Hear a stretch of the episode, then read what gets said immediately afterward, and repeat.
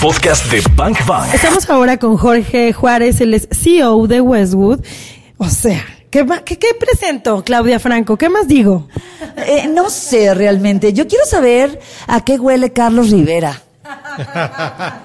Pues no sé, la verdad, ¿eh? Porque O sea, Jorge, como que no me acerco a leerlo. Jorge, no hay nadie más cercano a Carlos Rivera. Por ejemplo, por ejemplo, solamente estoy mencionando un gran artista de los que de alguna manera, Jorge, tienes muchas historias, historias que contarnos. Tú creíste en un Carlos Rivera. Venga, bienvenido. Sí, Carlos es un artista que lo empezamos a observar como dos años antes. Ya lo conocíamos y empezamos a ver como su desarrollo y ahí fue como empecé a tratar de acercarme a él, ¿no? Y recuerdo que una vez le marco y le digo, Carlos, te quiero ver. Y me dice, bueno, está bien, pero no puedo ahorita, como en un mes o dos meses. Le digo, no, Carlos, no me estás entendiendo, quiero verte mañana. Donde pueda ser, yo en media hora me voy a España, a Puebla, Tlaxcala, de donde es Carlos, a donde estés. Y ya, tuvimos una junta y le platiqué mucho la visión que yo tenía con él como artista. ¿Qué estabas viendo de Carlos? Para mí, desde que eh, lo tenía, fíjate que cuando empecé a escribir la propuesta que yo le quería hacer a Carlos, la tenía tan clara en mi cabeza que ni siquiera tuve que escribirla. Yo vi en Carlos el artista mexicano que puede ser el más grande en el mundo, ¿no? De llevar por primera vez un artista mundial, que creo que Carlos tiene toda, toda, toda la habilidad y toda la, este, la voz, el carisma, pero hay una cosa importante que yo decía ahorita en la conferencia, el mindset la manera de, de pensar a dónde quieres llegar. Y Carlos tiene eso. Y entonces este, coincidimos muy bien lo que yo le proponía. Él ya lo tenía en sus planes. Era algo que él ya también en su cabeza lo había pensado, lo había ya se había visto él ahí en ese momento. Entonces, cuando yo le platico eso, como decimos en la música, es, era música para sus oídos, ¿no? Y este, y fue como ponernos a trabajar en ese plan en concreto y vamos muy bien todavía es el comienzo, como yo le digo a mucha gente, ¿no? De que nosotros hemos llegado a algo que era nuestra fase número uno, o vamos por la fase número dos, ¿no? Que es la parte de internacionalización en Estados Unidos de Carlos y del mundo, ¿no? Para llegar ahí, para luego dejar a un Carlos siendo un artista mundial, ¿no? Como yo le decía a Carlos, lo platicábamos, ¿no? Hay grandes figuras de la música mexicana que son, nosotros somos fans y orgullosos de ellos, pero queremos ser que Carlos pueda cantar en español en Rusia, en Francia, en Egipto, ¿no? Hacer una carrera mundial de verdad.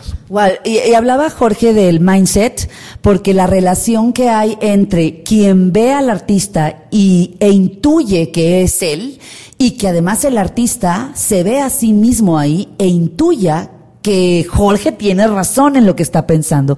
O sea, esta relación entre los dos, tú sabías que Carlos era y Carlos tenía que saber que él era también. Mira, Carlos, yo creo que él siempre lo ha sabido. Lo que pasa es que Carlos desarrolló uno de los más grandes factores que yo he también, que es la paciencia. Que hay un momento que te llega, ¿no? Y que si tú te estás trabajando en ti mismo, cuando te llegue la oportunidad, vas a estar listo.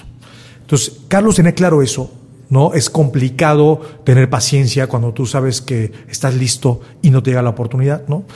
Y algo que yo buscaba mucho en un artista era que ese artista estuviera claro con eso, que él viera el mundo chico, con mucho respeto lo digo, ¿no?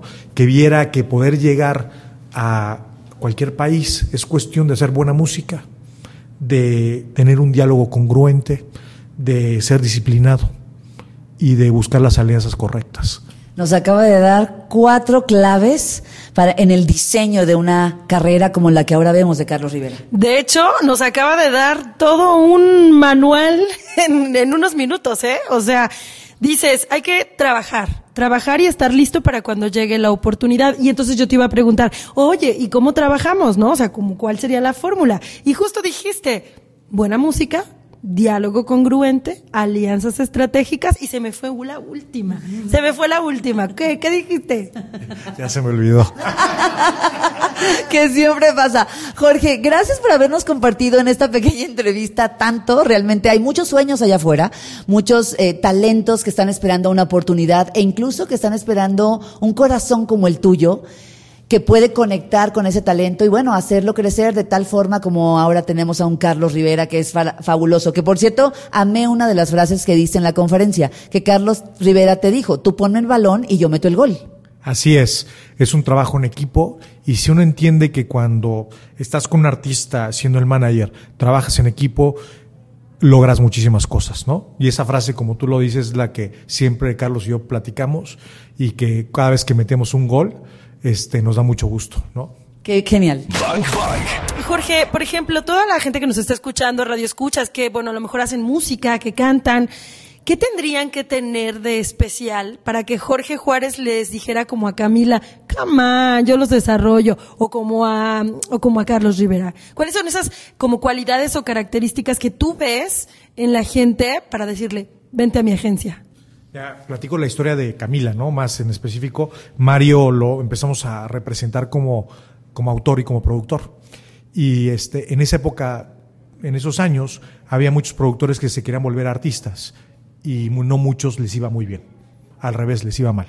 Entonces, Mario me invitó un día a desayunar y me dice, oye Jorge, quiero este, ser artista. Y yo así en la, adentro de mi cabeza diciendo, híjole, vamos también acá a hacer los sencillos de cómo se llama de Simandera, los sencillos de Alejandra Guzmán, de cómo se llama de Kalimba, todo éxito, ¿no? y nos vamos a desviar. Y entonces le digo, Mario, le digo, bueno, déjame escuchar la música y si no me late te voy a ser honesto y te voy a decir que no, pero no quiero perderte como autor y como productor, ya llevamos un camino. Y él me dice... Y como amigo. Y como amigo, ¿no? Porque yo pensé como amigo nunca lo iba a perder, ¿no? Pero bueno, me faltó especificarles, tiene razón. Y este, y él me dice, no te preocupes, si no te gusta, solo no me hables en dos meses, porque voy a estar enojado. Fue muy honesto conmigo, ¿no? Y le dije, perfecto. Y entonces en la noche él llega a la oficina y yo ya estaba pensando en mi cabeza cómo yo le iba a decir que no, ¿sabes? De una manera sutil y que él no se enojara conmigo, ¿no? Y entonces Mario me este, llega con Pablo y con Samo, conecta su, su teclado, este, su amplificador y empieza con una canción que me acuerdo perfecto, que era coleccionista de canciones. Y cuando empieza con la, con la canción, volteo a ver a mi socio, los dos hacemos como cara de que esto es un hit.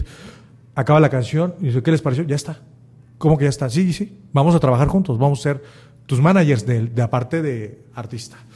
Entonces, una de las cosas más importantes que yo creo para la gente que está allá afuera es primero creer en su proyecto, tratar de hacer cada vez mejor música, mejor canciones, cantar mejor. Cuando yo digo que se preparen, no digo nada más que estén ahí, sino cuando tú quieres ver en qué eres más bueno es meterse a clases de canto, meterse a componer con otras personas, aprender otras técnicas, escuchar música de todos los géneros, ampliar tu conocimiento musical, atreverte a, ¿cómo se llama?, llevar tu estilo de música a otro nivel, en sonido, en letra, en arreglos. Eso para mí es alguien que está preparando porque yo siempre le digo a todos los artistas, si tú inviertes en ti, ya sea en cosas como estas, ¿no? De trabajar diario o económicamente, seguramente tu carrera va a llegar a otro nivel. Lo que nos pasa a veces es que la gente está esperando en su casa que alguien llegue y los descubra. Y eso nunca va a pasar, ¿no? Y a mí no me interesa eso. A mí me interesa la gente que sale adelante, que está buscando la oportunidad, que se sube a cantar y que por un lado u otro me llega la música. Porque cuando tú conquistas a una persona, esa persona se va a encargar de decírtelo, ¿no? Jorge nos ha dado una gran cátedra y creo que escuchar al CEO de Westwood hablar de una historia como la de Camila, conociendo a la agrupación, amándolos tanto y sabiendo todo lo que han hecho y han aportado la música en español, bueno, pues ahí está, no nos queda más que ponernos a trabajar pues ya, ¿no? Hay que prepararse, pero como dice él, eh, prepararse en todo, en lo que quieras. O sea, no necesariamente que tengas o que quieras ser cantante, que si quieres ser productor, que si quieres ser manager. Hay que nutrirse, ¿no? Yo siempre creo que el nutrirte es lo que te, lo que te lleva. Completamente de acuerdo. ¿De qué te nutres? para mí es algo como que cuando cada vez que sientes que ya llegaste al punto clímax de tu carrera, empieza otro género de música, empieza otro tipo de plataformas, tal, tal, tal. Entonces, para mí lo más importante que ha sido es no tener, o sea, juntarme con todo mundo, aprender de la gente, no sentirme que porque ya desarrollé un artista o varios artistas exitosos, sino que llegar con gente y aprenderles a ellos, ver la manera, visión que tienen. Y eso me ha enriquecido bastante y para mí el constante este, entender y aprender lo que viene nuevo y meterme y ensuciarme las manos, de verdad, eso es lo que me ha ayudado a estar vigente todo el tiempo. Qué maravilla, Jorge, te agradecemos muchísimo este espacio para Exa FM Guadalajara, en, justamente aquí en Bang Bang, que lo hacemos con la idea de poder, poder ser un poco el contacto entre los sueños que están allá afuera de tanta gente y gente como ustedes que pueden hacer esos sueños realidad. Jorge, ¿tú dónde te siguen? Eh, Twitter, Instagram. Tengo Instagram y es este J Juárez WW. Ya está. El podcast de Bang Bang. Claudia Franco y Karina Torres están en vivo. De lunes a viernes de 1 a 4 de la tarde por XFM. En Guadalajara, 101.1. Arroba XAGDL y arroba Bang Bang FM.